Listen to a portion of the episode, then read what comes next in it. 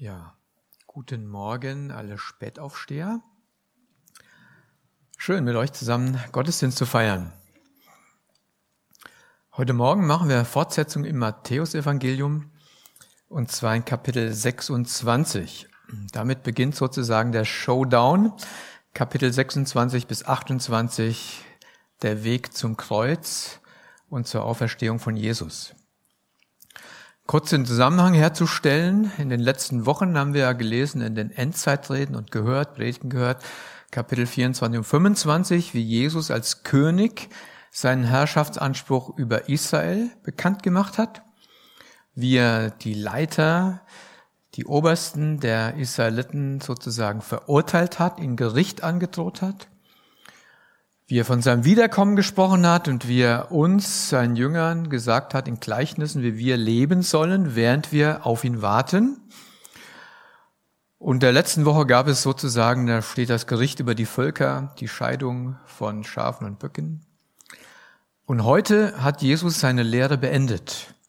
Heute kommen wir wieder zurück auf diese Erde, will ich mal sagen, von der Lehre ins Leben. Ab heute werden uns wieder Ereignisse berichtet. Ereignisse, die Jesus erlebt hat auf seinem Weg zum Kreuz. Jesus bereitet sich vor, darauf zu leiden und er tut das in der absoluten, im absoluten Gehorsam und der Unterordnung unter seinen Vater. Und die Begebenheiten, die wir heute Morgen betrachten wollen in Kapitel 26, die sind schon da gibt es gewaltige Kontraste. Ja, einmal sagt Jesus, wann und wie er sterben wird. Und dann sehen wir, wie die Obersten der Juden einen völlig anderen Plan hatten. Was passiert jetzt? Dann sehen wir die völlige Hingabe einer Frau an Christus und das Unverständnis und die Ablehnung von den übrigen Jüngern. Also starke Kontraste, die uns heute Morgen beschäftigen werden. Und ähm, wir lesen die, Kap die Verse 1 bis 16 im Kapitel 26. Das lese ich gleich. Und dann machen wir zwei Abschnitte, 1 bis 5. Da sind eben die Ankündigung des Todestages, die Pläne der Führer und dann 6 bis 16 die Hingabe an Christus und gleichzeitig die Ablehnung durch die Jünger und der Beginn des Verrates von Judas. Ich lese 26, Kapitel 26, die Verse 1 bis 16. Und es geschah, als Jesus alle diese Worte beendet hatte, sprach er zu seinen Jüngern, ihr wisst, dass in zwei Tagen das Passa ist. Dann wird der Sohn des Menschen ausgeliefert, damit er gekreuzigt werde. Neue Szene. Da versammelten sich die obersten Priester und die Schriftgelehrten und die Ältesten des Volkes im Hof des hohen Priesters, der Kaiaphas hieß, und sie hielten miteinander Rat, wie sie Jesus mit List ergreifen und töten könnten. Sie sprachen aber, nicht während des Festes, damit kein Aufruhr unter dem Volk entsteht. Neue Szene. Als nun Jesus in Bethanien im Haus Simons des Aussätzigen war, da trat eine Frau zu ihm mit einer alabasternen Flasche voll kostbarem Salböl und goss es auf sein Haupt, während er zu Tisch lag. Als da seine Jünger sahen, wurden sie unwillig und sprachen, wozu diese Verschwendung? Man hätte dieses Salböl doch teuer verkaufen und den Armen geben können. Als es aber Jesus bemerkte, sprach er zu ihnen, warum bekümmert ihr diese Frau? Sie hat doch ein gutes Werk an mir getan. Denn die Armen habt ihr alle Zeit bei euch, mich aber habt ihr nicht alle Zeit. Und indem sie dieses Salböl auf meinen Leib goss, hat sie mich zum Begräbnis bereitet. Wahrlich, ich sage euch, wo immer dieses Evangelium verkündigt wird in der ganzen Welt, da wird man auch von dem sprechen, was sie getan hat, zu ihrem Gedenken. Neue Szene. Da ging einer der zwölf namens Judas Iskariot zu den obersten Priestern und sprach, was wollt ihr mir geben, wenn ich ihn euch verrate? Und sie setzten ihm 30 Silberlinge fest. Und von da an suchte er eine gute Gelegenheit, ihn zu verraten. Ich möchte nochmal beten mit uns, bevor wir weitermachen. Herr Jesus, danke dir sehr, dass du dein Wort uns gegeben hast. Dein Wort ist voller, ja, voller Leben, voller Liebe voller Klarheit, voller Wahrheit. Und darum bete ich auch jetzt an diesem, in diesem Gottesdienst, Herr, dass du dich uns offenbarst durch dein Wort. Und ich danke dir, Herr, dass du hier bist mitten unter uns und dass du zu uns reden willst. Amen. Es geschah, als Jesus diese Reden beendet hat. Also da steht eindeutig, Jesus hat seine Lehre beendet. Ab jetzt geht er geradeaus auf das Kreuz zu. Und er sagt zu seinen Jüngern, es sind noch zwei Tage bis Passa und der Sohn des Menschen wird überliefert und er wird gekreuzigt werden. Das heißt, Jesus hat einen ganz klaren Blick, hat auch eine ganz klare Überzeugung. Und es ist für ihn auch, er redet nicht drumherum, sondern er sagt, so wird's kommen, so wird es kommen. Es ist nicht mehr lange, dann ist Passa und ich werde geopfert werden als das Passalam. Und Jesus hatte seinen Jüngern schon einige Male vorher das angekündigt, dass er sterben würde. Das ist das siebte Mal, dass er das ihnen sagt. Erstaunlich, weshalb er so viel sagen muss. Und äh, die Jünger sagen hier keine Reaktion. Es gibt keine Reaktion. Man hört nichts von ihnen. Da sagt auch keiner, äh, das geschehe dir nur nicht oder so, wie es einmal Petrus getan hat. Man hört nichts, man weiß nichts. Man weiß nicht, was ihnen vor sich geht.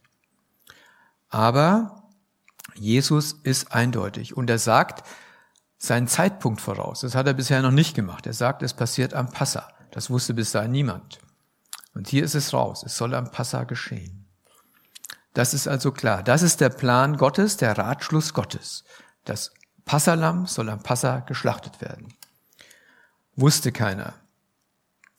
Dann kommt diese andere Szene im Hof des Hohenpriesters. Da versammelten sich die Hohenpriester, die Ältesten des Volkes, äh, im Hof des Hohenpriesters, der Kaiaphas hieß, und beratschlagten miteinander, um Jesus mit List zu ergreifen und zu töten. Sie sagten aber, nicht an dem Fest, damit kein Aufruhr in dem, in dem Volk entsteht.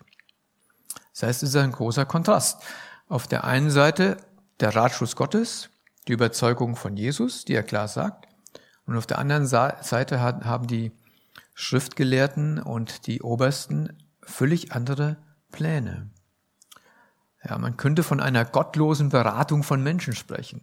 Interessanterweise ist ja der höchste Repräsentant des Volkes Israels der Hohepriester. Der ist mitten dabei. Ja, der oberste, ja, vielleicht Sprecher, vielleicht ist er auch nur, leidet er die Diskussion oder was auch immer. Aber auf jeden Fall beraten sie, wie sie Jesus am besten aus dem Weg schaffen können. Und aus dem Johannesevangelium wissen wir, dass die Obersten ja eine regelrechte Fahndung ausgeschrieben hatten für Jesus. Sie haben gesagt, okay, jeder, der ihn findet, soll ihn uns verraten, damit wir ihn gefangen nehmen können. Wir müssen ihn unbedingt gefangen nehmen. Ja. Und jetzt umso mehr, je näher das Fest rückte, desto stärker waren sie darauf aus, diesen Jesus zu fangen. Ja, sie hatten sicher ein bisschen Angst, was passieren würde, wenn Jesus auf dem Volk, äh, auf dem Fest auftreten würde. Und viele aus dem Volk kannten ihn ja. Viele aus dem Volk hatten ja Wunder erlebt. Viele aus dem Volk hatten ihn als Propheten geehrt. Vielleicht gab es einen Aufruhr, vielleicht sollte es einen Aufruhr geben. Sie wussten es nicht. Sie hatten jedenfalls Angst davor, Jesus auf dem Fest irgendwie erleben zu müssen. Deshalb sagten sie, wir wollen ihn vor dem Fest gefangen nehmen und dann ja, gefangen halten, bis das Fest vorbei ist, bis alle Menschen Jerusalem verlassen hatten und dann Jesus umbringen. Und wir finden hier bestätigt, was Salomon in den Sprüchen schreibt, ja, der Mensch denkt und Gott lenkt, wenn man so will. Im Menschen, im Herzen des Menschen sind viele Gedanken, aber der Ratschluss des Herrn, der kommt zustande, der wird letztendlich ausgeführt. Die Menschen damals, sie waren über dreieinhalb Jahre Zeuge davon geworden, sowohl die hohen Priester als auch die Schriftgelehrten, als natürlich das Volk, was Jesus alles getan hat. Er hat Wunder getan, er hat vollmächtig gepredigt und viele von ihnen oder ein Teil von ihnen glaubten ja, dass er ein Prophet ist oder sogar Christus ist. Und deshalb musste er weg, deshalb musste er weg. Und die Obersten und Schriftgelehrten, sie konnten nicht voraussehen, was alles geschehen würde. Sie konnten nicht voraussehen, dass ein Jünger von Jesus ihn verraten würde. Das war ja völlig undenkbar. Das konnte niemand voraussehen. Jeder, der Jesus erlebt hatte, nah bei Jesus war, der hat ihn ja geliebt. So haben sie gedacht. Das war aber nicht so. Und es ist schon eine Ironie, dass die obersten hohen Priester, dass ihre schlimmen Pläne gegen Jesus letztendlich den Ratschluss Gottes ausführen. Letztendlich sind diese bösen Pläne, dienen sie dazu, dass Jesus Christus das, was er gesagt hat, an dem Tag getötet wird, an dem er es vorausgesagt hat, obwohl sie es nicht wollten. Ja. Wenn man sieht, zwischen der Festnahme und dem Tod von Jesus lagen 18 Stunden später, kann man das sehen, 18 Stunden. Da gab es keinen Plan mehr, das war ein hektisches Hin und Her. Ja, wir wissen, er wurde hin und her geschickt, dann wurde ein Urteil gesprochen und dann hat das Volk gerufen, kreuzigt ihn, kreuzigt ihn. Da gab es keinen kein Aufruhr gegen die Obersten, sondern mit ihnen. Das konnten sie alles nicht voraussehen. Konnten sie alles nicht voraussehen. Sie hatten einen ganz anderen Plan. Und Gottes Plan kommt aber zur Ausführung. Und jetzt kommt ein Szenenwechsel hin zu einer Situation, die ihresgleichen in der Bibel sucht. Und damit müssen wir uns gleich ein bisschen ausführlicher beschäftigen. Ich lese ab Vers 6 bis Vers 13. Als aber Jesus in Bethanien war, im Haus Simons des Aussätzigen, da kam eine Frau zu ihm, die ein Alabasterfläschchen mit sehr kostbarem Salböl hatte, und sie goss es auf sein Haupt, als er zu Tisch lag. Als aber die Jünger es sahen, wurden sie unwillig und sprachen, wozu diese Vergeudung? Dieses hätte teuer verkauft werden können und den Armen gegeben. Als aber Jesus es erkannte, sprach er zu ihnen, was macht ihr der Frau Schwierigkeiten? Denn sie hat ein gutes Werk an mir getan. Die Armen habt ihr alle Zeit bei euch, mich aber habt ihr nicht alle Zeit. Denn indem sie dieses Salböl über meinen Leib gegossen hat, hat sie ihn zu meinem, hat sie ihm zum Begräbnis äh, gesalbt.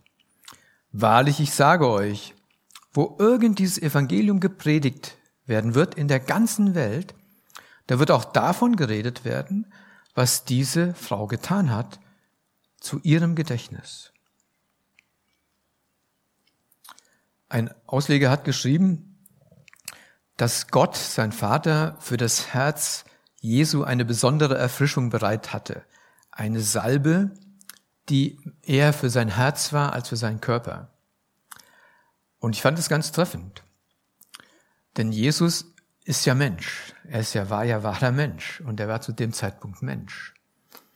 Und er hat sich ja in den letzten Tagen seines Lebens von dem Tod immer wieder nach Bethanien zurückgezogen.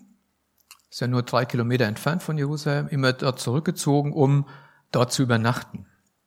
Jeweils eine Nacht oder so. Also sein Herz hatte dort eine Zufluchtsstätte. Er hatte dort eine Zufluchtsstätte. Ja, wir kennen äh, Lazarus, Martha und Maria. In dessen, deren Haus war er ganz oft. Das waren enge Freunde von ihm. Leute, die ihm nachgefolgt sind. Ja, den Lazarus hat er vom Tod äh, auferweckt. Also dort war er sicher. Und deshalb ist er auch immer wieder gern dorthin gegangen. Dort hatte er Zuneigung, Gemeinschaft. Ja, dort hatte, wurde er geliebt. Das war ein sicherer Platz. Und das brauchte Jesus auch als Mensch. Er brauchte auch einen sicheren Platz. Er stand ja sonst permanent in der Auseinandersetzung mit anderen Leuten, mit, mit un, äh, ungläubigen oder nicht verständigen Jüngern. Ja. Und da gab es Menschen, die haben ihn geliebt. Und jetzt kann man sagen, was macht diese Frau da? Ja was macht diese Frau da? Ich nenne sie mal Maria, weil im Johannes wird der Name Maria genannt, ja. Matthäus sagt nur eine Frau. Was hat diese Frau verstanden, was die Jünger nicht verstanden hatten? Hat sie es instinktiv verstanden, weibliche Intuition? Keine Ahnung, warum sie das war.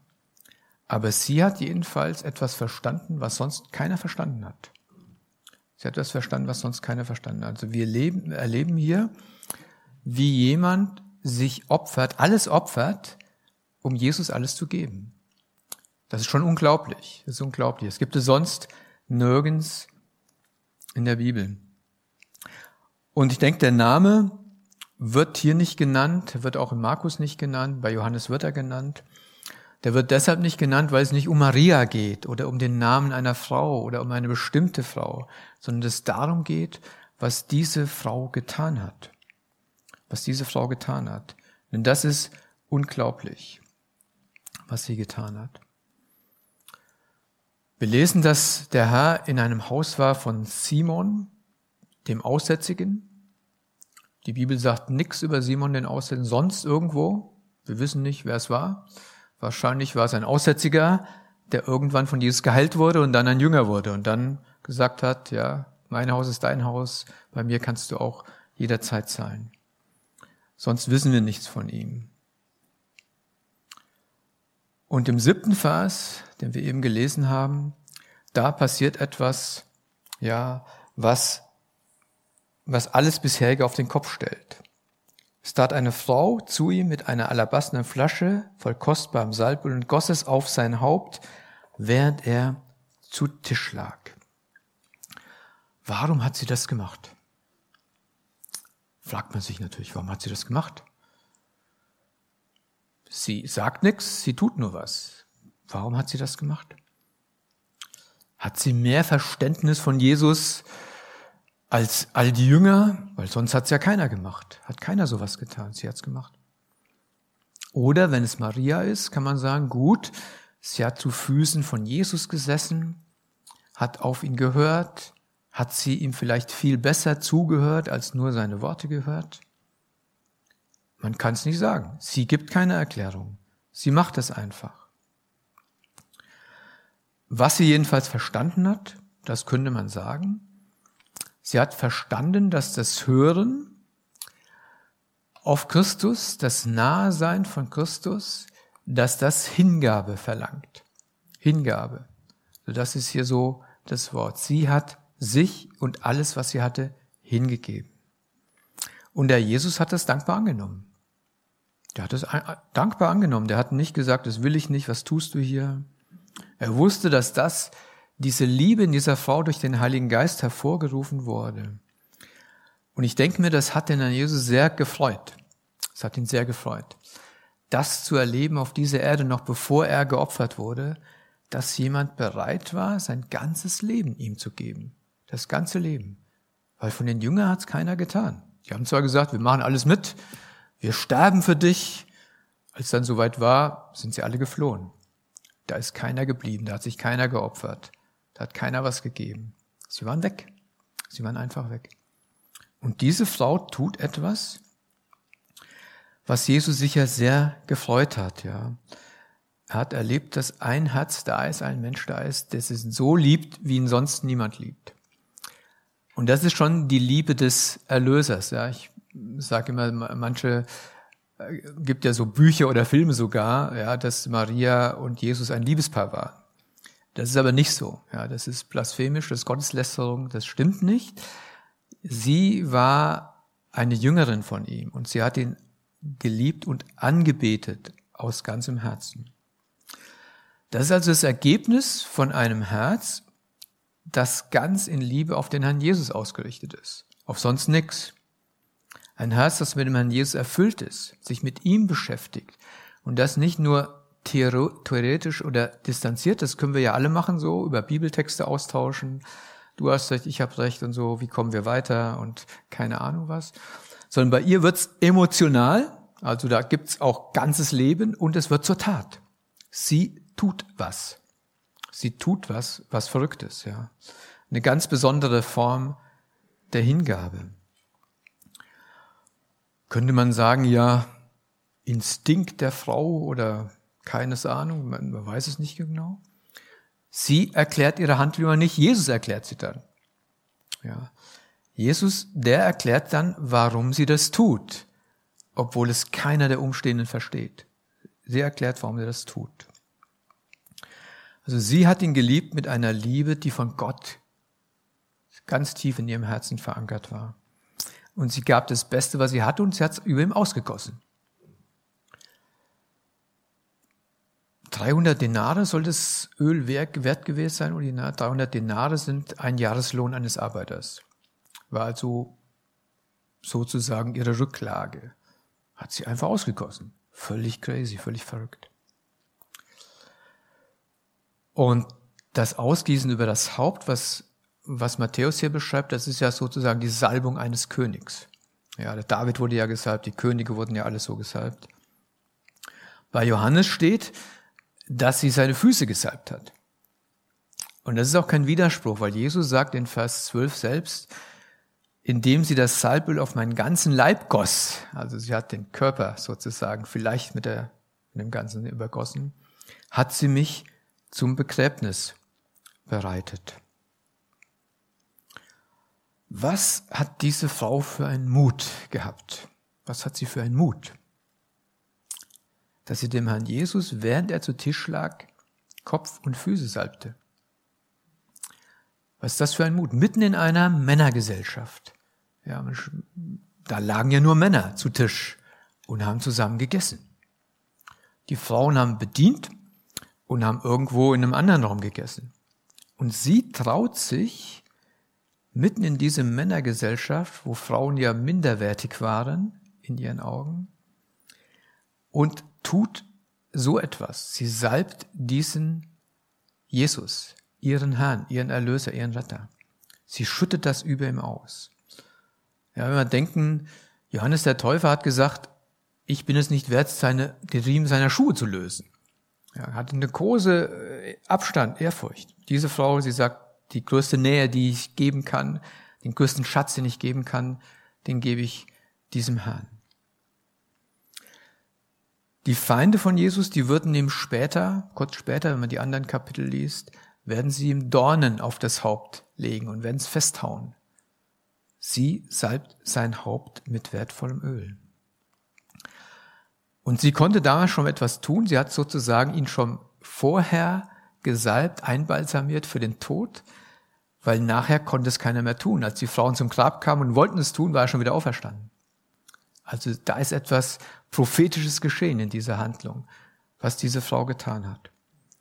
Also sie hat den Herrn besser verstanden als alle anderen um ihn her.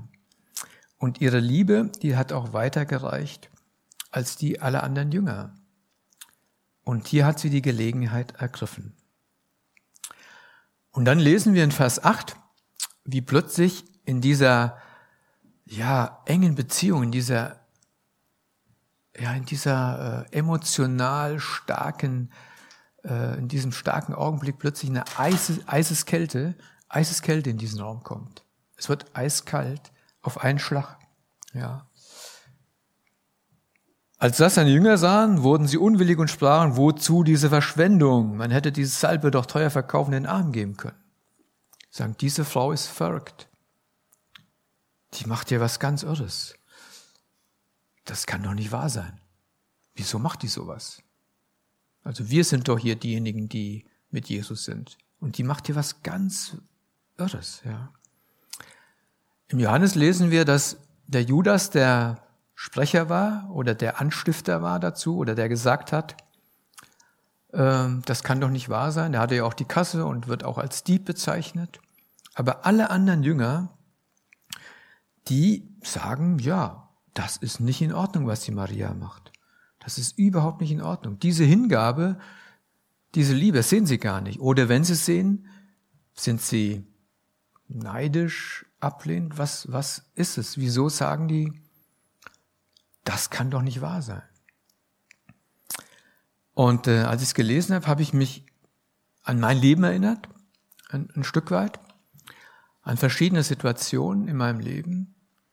Das erste, als ich zum Glauben gekommen bin, ich komme ja aus einem ganz säkularen Bereich, also bin ja nicht in der Gemeinde groß geworden und meine Eltern sind nicht gläubig. Das war alles, ich bin mit 21 zum Glauben gekommen und habe im Grunde bis dahin alles gelebt, was die Welt so gelebt hat. Dann bin ich zum Glauben gekommen der Herr hat mich errettet. Dann bin ich zurückgekommen, dann in eine kleine Gemeinde und dann war ich voller Eifer. Ich habe auf mein Auto draufgeklebt, Jesus lebt dich. Ich habe im Zug die Bibel gelesen, dass jeder gelesen, sie gesehen hat. Ich habe mit den Arbeitskollegen über Glauben geredet. Jeder wusste Bescheid. Also es war schon, ja, und in der Gemeinde waren dann Geschwister, die sagen, ja, werd mal ein bisschen ruhiger. Das ist ein bisschen zu extrem hier, sei nicht so fanatisch. Das ist eigentlich zu viel. Das, das, das können wir, das wird sich alles wieder geben. Und ähm, als ich dann später zur Bibelschule gehen wollte, mit meiner Frau zusammen, da war es gleich. Da gab es Ermutigung von einem, aber von vielen Ja, das muss doch nicht sein. Du bist Beamter. Wie kannst du denn diese Sicherheit aufgeben? Deine Frau hat einen guten Beruf. Warum wollt ihr das denn machen? Man kann doch auch anders und diesen. Das kann man auch anders und so. Aber wenn jemand das im Herzen hat, dann sollte man das von Herzen gut finden und sollte das unterstützen und fördern. Ja, war schlimm. Oder als ich auch zu Neustadt gewechselt bin aus einem anderen Bereich der Diakonie, da war es genau, sagen, ja, du willst doch jetzt wohl nicht zu diesen Fundamentalisten gehen. Das ist doch jetzt viel zu extrem. Mach das doch nicht. Wir können doch hier so ein bisschen, wir sind doch Christen, wir sind doch hier, wir machen doch unsere Sachen ja alle. Ja, stimmt, man macht das alle, aber diese Frau hat es im Herzen gehabt zu sagen, nee, ich will alles geben. Ich will mein Leben geben, ich will meinen Besitz geben, ich will es alles geben. Aber die Jünger, die wurden sozusagen vom Gift äh, des Judas wurden die infiziert, wenn man so will. Und die sagen, ja, geistliche Argumente, kann man sagen, fromme, soziale Argumente. Das kann man auch sehen, das macht Satan ja auch schon mal. Er sagt, hm, kennen wir ja heute auch schon mal, Leute werden von der Sorge um die Lehre umgetrieben oder um die Sorge für die Armen und so, wie es darum geht. Äh, die Frage ist, ob es wirklich eine echte Sorge darum ist oder ob einfach ähm, es darum geht, Christus die Ehre und die Anbetung zu nehmen. Dass Christus nicht im Mittelpunkt steht, dass Christus nicht ein Anrecht auf mein ganzes Leben hat. Ja, dass ich es dadurch ein bisschen wegschieben kann gute, fromme Argumente. Also diejenigen, die mit Christus dreieinhalb Jahre zusammen waren, die haben es nicht verstanden. Sie haben nichts davon gehabt in ihrem Herzen von dem, was Maria in ihrem Herzen gehabt hat oder diese Frau. Und da hat auch einer gesagt, es gibt nichts Gutes in einem Gläubigen, wenn Christus nicht der Gegenstand von seinem Herzen bleibt, der ihn kontrolliert und antreibt. Wenn Christus nicht mein Herz erfüllt, ausfüllt. Mein Denken, ja, dass wir davon ergriffen sind, davon bestimmt werden. Die Jünger waren weit weg von der Gemeinschaft, die Maria, die diese Frau mit Jesus hatte. Sie haben sozusagen die Armen der Welt vorgeschoben. Ich will lieber das tun, als Jesus mein Leben geben. Muss kein Gegensatz sein. Ich sag mal was zum Thema Diakonie. Diakonie und Evangelisation. Äh, als Neustarter haben wir einmal im Jahr die Gelegenheit, in, in Prag einen Tag Mission oder Diakonie, praktisch Diakonie zu unterrichten. Dazu gehört Diakonie-Geschichte. Und wenn man Diakonie-Geschichte anguckt, in Deutschland, ist 150 Jahre alt, knapp 200 vielleicht, dann hat es angefangen unter dem Titel Innere Mission. So hieß es früher immer. Innere Mission. Das bedeutete, innerhalb Deutschlands in der Kirche tun gläubige Menschen gute Dinge. Sie bauen Waisenhäuser, sie besuchen Gefangene, sie bauen Krankenhäuser, sie geben den Armen Essen, aber immer, immer mit der mit der Kombination der Verkündigung des Evangeliums. Also das war der Antrieb und das wurde auch immer wieder so weitergegeben. Und das hat sich aber im Laufe der Zeit geändert. Im Laufe der Zeit wurde aus dem einen die Diakonie, in der man das Evangelium im Grunde nicht mehr verkündigen darf, weil man sonst Menschen anderen Glaubens vor den Kopf stoßen würde. Das heißt, hier dürfen wir nur praktische Liebesdienste tun.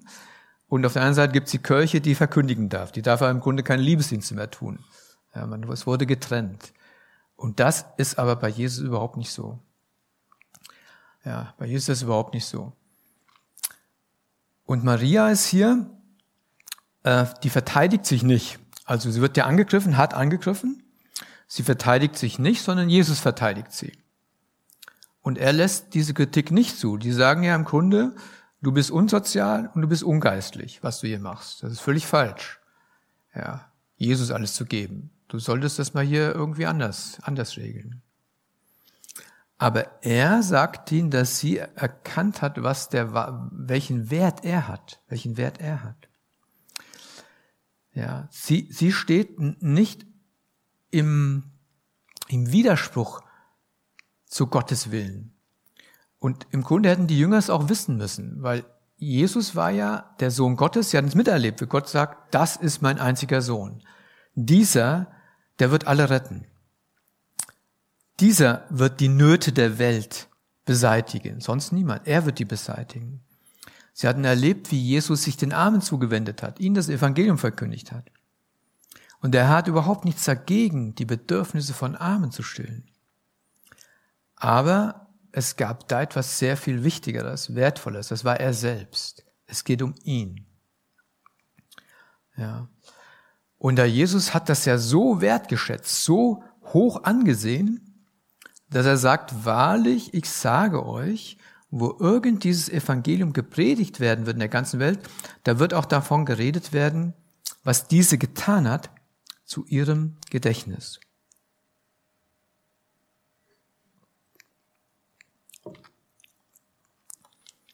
Es ist also in den Augen des von Jesus angemessen und richtig und wichtig, dass zu allen Zeiten erzählt wird, was diese Frau getan hat, immer wenn das Evangelium verkündigt wird. Ja, ein ganz hoher Wert. Er sagt, immer wenn das Evangelium verkündigt wird, wird man davon reden. Wird man davon reden. Fragt man sich, warum gerade diese Handlung? Warum soll das gerade im Zusammenhang auch mit dem Evangelium gesagt werden? Ist ja interessant, dass Jesus das sagt. Vielleicht sollen wir daraus lernen oder soll uns klar werden daraus, dass es bei der Verkündigung des Evangeliums nicht, das sage ich einen gefährlichen Satz, nicht in erster Linie um die Errettung von Menschen geht. Darum geht es nicht in erster Linie. Ich erkläre auch gleich, gleich warum.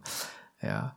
Es geht natürlich um die Errettung von Menschen. Jesus ist gekommen, um zu retten, was verloren ist. Darum geht es, das ist ganz klar. Aber Jesus erwartet da natürlich mehr, denn jeder, der errettet worden ist, der soll ja ein Anbeter Gottes werden. Also Gott will sich durch die Errettung von Menschen Anbeter schaffen. Also nicht wir Menschen sind der Mittelpunkt, sondern Gott ist der Mittelpunkt. Also wir sollen den Herrn anbeten. Er möchte dadurch auch, dass, dass die Annahme des Evangeliums unser Leben völlig verändert und durch, wir durch ein verändertes Leben Gott anbeten.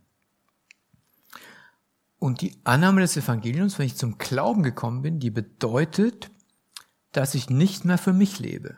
Ich lebe nicht mehr für mich, sondern ich lebe für den Herrn Jesus. Das ist mein Lebensinhalt. Was gleich bedeutet, können wir gleich noch drüber sprechen. Aber für Maria war das klar, für diese Frau war das klar. Sie hat es getan. Jesus ist mein Ein und Alles. Und es ist mir egal, was andere denken. Es ist mir egal. Ja. Und deshalb soll das, was sie getan hat, im Gedächtnis bleiben. Soll im Gedächtnis bleiben, das, was sie getan hat, bedeutet ein verändertes Leben. Vor dem Glauben, vor dem zum Glauben kommen und nach der Errettung. Bedeutet ein verändertes Leben. Das heißt, es reicht nicht aus, Menschen zu sagen, bekehr dich, dann kommst du in den Himmel. Das heißt, bekehr dich und werde ein wahrer Jünger Jesu und ändere dein Leben, gib ihm dein Leben, alles, was du bist und hast, gehört ihm, folge ihm nach, so folge ihm nach. Ja. Das Leben des bekehrten Menschen gehört eben nicht mehr sich selbst, das gehört unserem Herrn Jesus. Und dann geschieht etwas zum letzten Abschnitt, letzten drei Verse. Ja, die sind schon schwer im, im Vergleich zu dem, was vorher gestanden hat. Denn nachdem wir diese, das erlebt haben, was diese Frau getan hat, dann ging einer der zwölf, der Judas Iskariot hieß, zu den hohen Priestern und sprach, was wollt ihr mir geben und ich werde ihn euch überliefern. Sie aber setzten ihm 30 Silberstücke fest und von da an suchte er eine Gelegenheit, ihn zu verraten. Also ein scharfer Kontrast hier, die Liebe und Hingabe. Auf der anderen Seite das Unverständnis der Jünger oder hier der Hass und der Verrat von Judas. Wir hatten schon gesehen, dass bei der Salbung von der Maria, dass da der Judas gesagt hat, hier, das ist falsch, ja, ich will gern das Geld selbst haben, ich will das Geld verwalten. Vielleicht wollte er sich ja was bei rausnehmen. Und äh, er hatte ja Geldliebe, war ja eins seiner Dinge. Jetzt sagt er sich, gut, ich kann was dabei verdienen.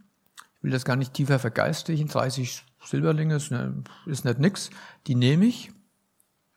Und geht also dahin zu den Obersten des Volkes. Und sozusagen werden da ähm, die Menschen, die von Satan gebraucht werden, werden eins. Auf der einen Seite die Planung, auf der anderen Seite wird Judas benutzt, um diese Planung Realität werden zu lassen. Und auch dadurch, habe ich gesagt, eben Ironie des Schicksals, muss der Satan den Ratschluss Gottes erfüllen. Auch da muss er den Ratschluss Gottes erfüllen, ob er will oder nicht. Denn Jesus, der wusste ja, wer ihn ver verraten will. Das wusste er lange vorher. Ja. In Johannes 6 lesen wir, 6, 6, 64, sagt Jesus, aber es sind etliche unter euch, die nicht glauben. Denn Jesus wusste von Anfang an, wer die waren, die nicht glauben und wer ihn verraten würde. Also das wusste Jesus. Das war für ihn kein Geheimnis. Und wenn man trotzdem dann auf sich wirken lässt, was Judas hier getan hat, dann kann es ja mir eigentlich nur schlecht werden. Also persönlich habe ich gedacht, da kann es ja mir eigentlich nur schlecht werden. Es ist unglaublich, was dieser Mann hier tut. Er ist drei Jahre mit Jesus gegangen.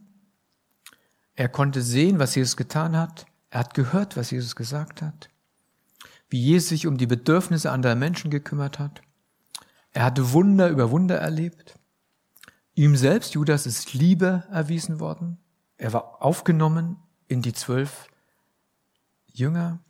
Er ist von Jesus nicht irgendwann mal gerügt worden oder dass er ungerecht behandelt hätte, liest man nichts von. Er hat den gleichen Segen erlebt wie alle anderen. Er hatte selbst auch sogar die Kraft, wie alle Jünger Wunder zu tun und Dämonen auszutreiben, als er sie ausgesandt hat, diese Jünger. Und doch hat all das, all das, was er erlebt hat,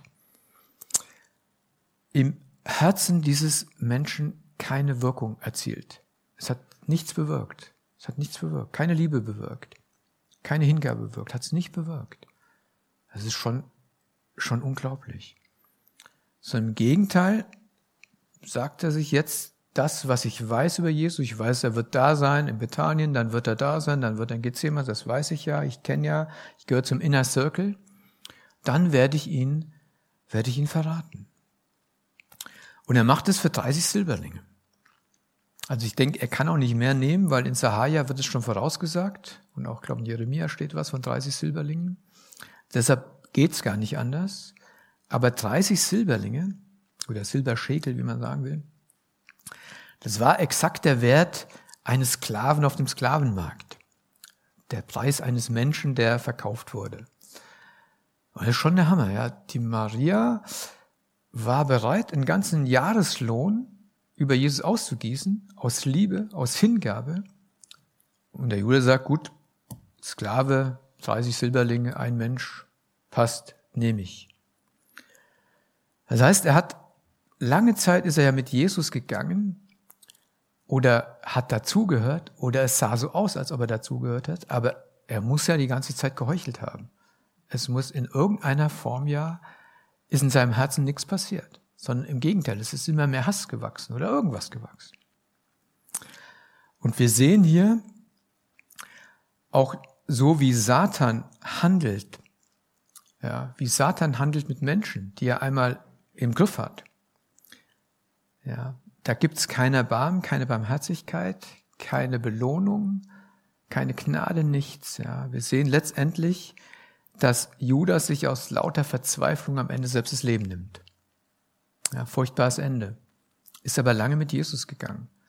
Also ganz, ganz, äh, ja, hat mich schon sehr bewegt so. Also Maria hat mich mehr bewegt, aber das andere hat mich schon auch schon ein bisschen mitgenommen, ja. Ja, wir müssen schon zum Schluss kommen. Wir kommen zum Schluss. Ich sag noch mal, fasse mal ein bisschen was zusammen. Also in diesen Begegnungen, was für mich daraus deutlich wurde, ist, ist, dass es um unser Herz geht. Es geht um unser Herz, unser Herz und was daraus für unser Leben folgt. Der Jesus, der sagt ja ausdrücklich, die Maria, die hat ein gutes Werk an mir getan. Die hat ein wirklich gutes Werk an mir getan. Und die Jünger sagen, nö, die wollten es am liebsten verhindern. Und dann könnte man denken, dass es heute wie damals vielleicht eine Zweiklassengesellschaft unter den Jüngern gibt. Ja, auf der einen Seite können die hingebungsvollen sein, die oft unverstanden sind, ja, deren Herz allein auf den Herrn und seine Wünsche ausgerichtet ist. Aber die, deren Herz ausgerichtet ist auf Christus, und Christus ist ja heute nicht mehr leiblich unter uns. Und ich denke dann, ja, die Liebe zu Christus wird ausgerichtet dadurch, dass meine Liebe zu meinen Glaubensgeschwistern ausgerichtet ist. Zu denen, die im Reich Gottes mit mir zusammen unterwegs sind. Die haben den ersten Platz in meinem Herzen. Das ist das Entscheidende in meinem Herzen. Christus, die Glaubensgeschwister, die Versammlung der Gläubigen. Und daraus folgen dann gute Taten und Mitarbeiten im Reich Gottes. Für die Maria war es der Einsatz ihres gesamten Besitzes. Sie hat nichts zurückgehalten. Ja, das kann ja nicht jeder machen, aber Missionare oder andere, die machen es ja so. Die geben ihren Beruf auf, die geben Sicherheiten auf, die gehen irgendwo hin, die tun das. Ja, die Hingabe. Aber die Hingabe geschieht im Herzen. Die geschieht im Herzen und daraus folgt die Tat. Und dann gibt es auf der anderen Seite schon welche, die sagen, okay, ich bin rational, ich überlege genau, wie viel kann ich einbringen, was ist mir einsichtig. Ich wäge ab, wie beruhige ich mein Gewissen, wie kann ich vor anderen gut dastehen, wie kann ich das machen. Ja, also es könnte sein, dass es das gibt, so eine Zweiklassengesellschaft. Maria ist mir zumindest ein großes Vorbild geworden, damals schon gewesen, auch heute noch ein großes Vorbild, weil so eine Hingabe, das habe ich in meinem Leben erlebt, die geschieht nicht nur einmal und dann ist es immer so, sondern die geschieht immer wieder. Die Hingabe des Lebens muss, glaube ich, immer wieder geschehen und darf auch immer wieder geschehen, dass der Jesus mein ganzes Inneres ausfüllt. Und der Jesus fragt uns heute natürlich auch, womit ist mein Herz erfüllt? Womit ist es erfüllt? Was bewegt mein Herz? Liebe ich den Herrn so, wie diese Frau den Herrn geliebt hat? Bin ich bereit, das zu geben, was mein Herz erfüllt und was nicht mit Jesus zu, zu tun hat? Was bewegt sonst dein Leben? Was treibt mein Leben an? Ja, was ist mein, sind meine Motivationen? Was sind meine Motive? Ist es die Liebe zu Jesus? Oder was ist es? Ja, jeder sollte sich, ich prüfe mich selbst. Und wenn wir sehen, ja, das ist nicht mehr da, diese erste Liebe ist nicht da, ich äh, habe ganz andere Dinge, die äh, mich ausfüllen, erfüllen. Jesus spielt so eine Rand, irgendwie so eine Randfigur. Dann kehre um, dann kehre um Manfred, dann kehre um wer auch immer zu ihm, zum Anfänger und Vollender unseres Glaubens. Ich bete noch mit uns, bitte euch dazu aufzustehen. Jesus, ich danke dir sehr, dass du barmherzig und gnädig bist, geduldig und von großer Güte und dass du uns immer wieder neu zu dir rufst, doch unser Leben dir zu geben. Ja, der du alles für uns gegeben hast. Und dass unser Leben davon bestimmt ist, was du willst und was du in unser Herz legen willst und dass wir unser Herz nicht füllen mit allen anderen Dingen, Herr. Und ich danke dir, Herr, dass wir jederzeit die Möglichkeit haben, zu dir umzukehren. Dafür möchte ich dich loben und dich preisen und dir die Ehre geben, Herr. Amen.